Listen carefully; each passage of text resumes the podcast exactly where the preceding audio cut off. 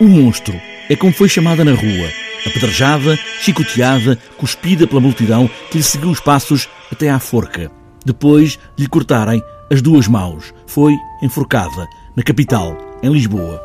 Assumiu, confessou ter matado 28 crianças, mas podem ter sido mais. 33 é o número oficial. Num tempo de miséria, em Coimbra, com um julgamento onde apenas se leu a sentença, tudo começa em abril de 1772. Ruth Carvalho Serra escreveu um romance e agora está adaptado para o teatro. Maria Henrique sobre o palco, veste-lhe a pele e a de todas as personagens. A pergunta crucial, quem é esta mulher, Luísa de Jesus? Livra-te dele como quiseres, mas falo rápido. Aqui ninguém o quer. Livrar-me dele? O que quer que lhe faça? Eu não posso... Não. Ouve com atenção. O espetáculo é exatamente eh, começando pela pergunta que me fez. É as pessoas saírem de lá a pensar, mas afinal quem seria esta mulher? O que é que terá sido justo ou não?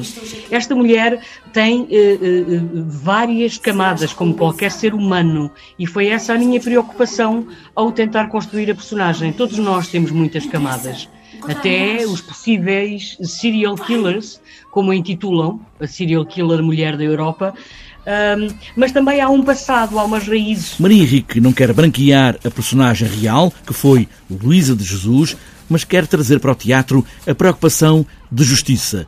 Conhecer as circunstâncias de onde veio esta mulher, como vivia, como sobrevivia. Tem raízes galegas, onde existiam rituais celtas que Luísa de Jesus herdou da sua mãe, um, onde de alguma forma ela diz que o sangue das crianças é de uma energia vital.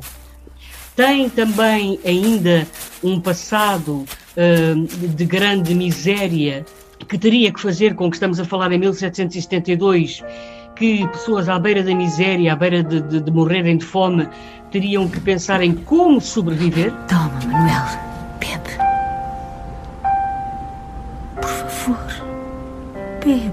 Luísa de Jesus viveu num tempo de extrema miséria, final do século XVIII, em Portugal, com a Inquisição a ter todo o poder, mas o intendente de Mor, Pinamanique, também ficou de alguma forma preso a esta mulher e foi saber, mesmo na Galiza ou em Coimbra, quem era de facto esta mulher, Luísa de Jesus. Que é essencial nesta história, porque Pinamanique tinha sido uh, delegado por Marquês de Pombal há coisa de um ano e de alguma forma é pressionado pelo cardeal Dom João Cosme da Cunha, nomeado Inquisidor-Geral da Casa da Suplicação, que era o tribunal, mas era a Santa Inquisição, e uh, Pinamanique pede uh, só mais um tempo para poder ler bem o processo e fazer as suas alegações. Ao fim e ao cabo, pede mais tempo para poder uh, ser justo. Será que a justiça foi feita? São as muitas convicções sobre a verdade. Num espetáculo de teatro onde tudo começa pelo fim e volta ao início, para que se perceba de onde veio esta mulher, que nunca saberemos responder, afinal, quem era Luísa de Jesus.